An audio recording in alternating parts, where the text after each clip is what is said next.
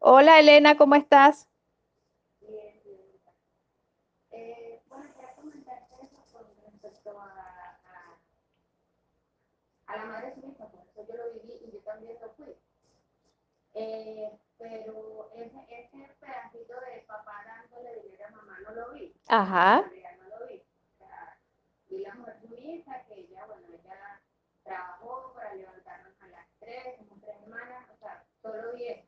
Nunca vi al padre proveedor. Ok, ¿y a quién viste? ¿El abuelo proveedor? No, solo, solo mamá. ¿Y cómo fue tu abuela? Eh, en realidad no tuve contacto con mis abuelos, o sea, yo estaba muy pequeña y, murieron.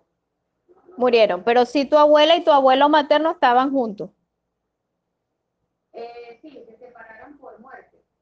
Primero murió mi abuela y luego mi abuelo, pero estaba muy pequeña. Ok, no fíjate. Fíjate, tus ojitos no lo vieron, pero los ojitos de tu mamá sí lo vieron. De hecho, estamos hablando de que si tú tuviste una mamá sumisa, entonces quiere decir que tu mamá vio no nada más el amor, sino la violencia, la fuerza, lo duro. ¿Me explico? Tu mamá lo vio y decidió estar sola. Y ante eso, ella es la que decido, yo decido ocupar ese lugar de hombre porque no quiero que nadie me maltrate. Y sin embargo, te aseguro que en la vida la pudieron haber maltratado cualquier cantidad de veces, porque no estaba tomando ese verdadero lugar que le corresponde. En realidad, para decírselos en español, la mujer tiene mucho miedo de ser mujer. Todavía la mujer tiene mucho miedo de ser mujer. Y el hombre tiene mucha vergüenza de ser hombre. ¿Ok? Cuando nosotros estamos caminando en esto, nos damos cuenta de cómo se reprocha el, el, el tiempo. Y hay muchos hombres y hay muchas mujeres, así sean extremadamente machistas, todavía tienen mucha vergüenza de lo que pudo haber sucedido en algún momento y que eso es un espacio que nos eh, genera faltas y dolores en nuestra vida. Esta mañana también me decían, no ocultes jamás tus heridas de guerra, exponlas. El que quiere ser fuerte para recibir dinero, tiene que aprender a exponer sus heridas de guerra. Y sus heridas de guerra han sido las situaciones dolorosas que en la vida ha tenido, pero cambiarles la tonalidad de lo que representa. Si dentro de mí digo, es que yo he pasado cosas horribles, que no sé qué, que me pasó esto me pasó, pero lo digo desde la tristeza, desde mi tristeza, desde que, desde que, qué cosa tan dura, qué terrible, ¿saben? Como para dar, para, para invitar a otras personas a que tengan tristeza de ti. En ese momento yo no estoy dándole luz a mi herida de guerra, yo la estoy simplemente echándole un poquito de sal. ¿Ok? Eso se lo comento a Olga, no Montilva, sino Zambrano. Bueno, Montilva también puede ser. Mis dos Olgas de aquí, sí, yo creo que mis dos Olgas andan con, por ahí, por ahí creo que fumean mucho de eso, porque es una, es una condición que podemos tener dentro de nosotros, es decir, ese momento es tan, es, fue tan, tan duro, tan fuerte y tan grande que es imposible olvidar el sentimiento que viví. Y cuando eso sucede es fácil replicarlo. Se replica cuando me separo, se replica cuando me voy para otro lado, se replica cuando eh, alguno de mis hijos se va, se replica, se replica, se tiene que replicar, porque no me he dado la oportunidad de cerrar la herida con dignidad. Viví la experiencia y esa experiencia tenía que ser vivida. La toqué, la viví, la experimenté y la sané y la salvé. Entonces, hay otras personas que ocultan sus heridas de guerra de qué otra forma. Bueno, sienten que jamás han vivido una experiencia depresiva eh, con relación al dinero. Jamás lo he vivido. Yo, yo no sé qué es eso.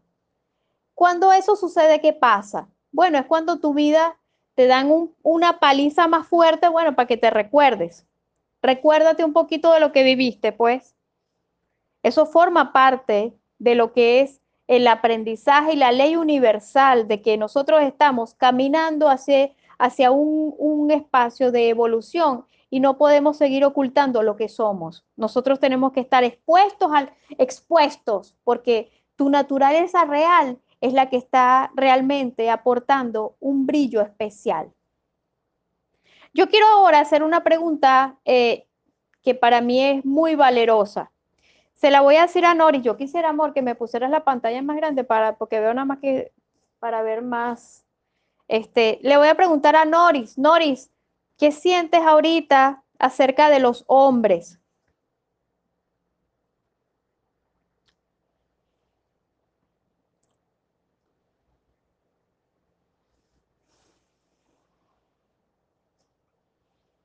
Noris, ¿qué sientes acerca de los hombres?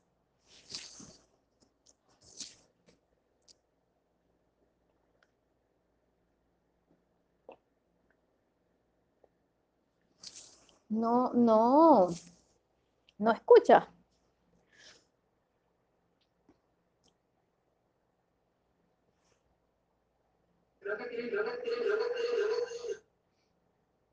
¿Tienes un problema de audio?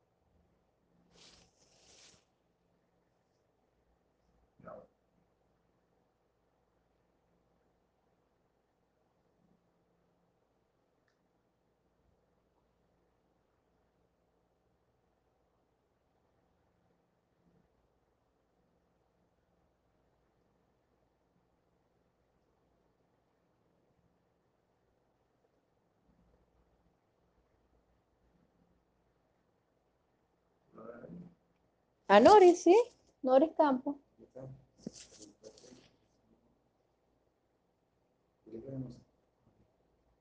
Ajá, ya. Desactivar audio. No se le escucha. ¿Lo puedes escribir, mi amor, por favor? Aquí está alguien, alguien que se llama Eli Mauri. Eli Mauri, ¿qué, qué, ¿cómo estás, mi amor? Este, Eli Mauri, ¿qué sientes acerca de los hombres? Noris, escríbelo, por favor, escríbelo. Hola, mi amor. Bueno, te puedo decir que ahorita no aguanto la picazón que tengo en la nariz, no sé por qué. Ajá. Fíjate, eh, en el momento, cuando tú hablas de todo eso, mover tantas cosas, porque mi mamá siempre ha sido fuerte, ¿no? Y de lo que hablabas anteriormente, no recuerdo tampoco a mi papá como proveedor. ¿no? Ajá. Interna, no, sino visible con, conmigo y con mis hermanos por el dinero, ¿no? Mi, mi mamá todavía, a pesar de que pasaron muchos años y que ellos están separados, y siempre dice que papá no servía, ustedes crecieron, se graduaron, hicieron todo por mí. Entonces ya después de que tú vas creciendo, como que tú vas analizando y dices, ajá, pero si tú no trabajabas, yo no veía el dinero, pero de una u otra manera te proveía, ¿no? Claro. Resulta que ahorita, con la relación que tengo con mi esposo, a veces siento que, que, que me he vuelto sumiso, ¿no? Y es lo que siento en este momento hacia él, porque, porque ciertamente siempre he sido muy fuerte, ¿no? y, y siempre soy como que la que toma las decisiones y la que dice esto es así, no me parece. Y creo que no le como que tomar las riendas en, en cuanto a, al hombre que es. Pues. Así es.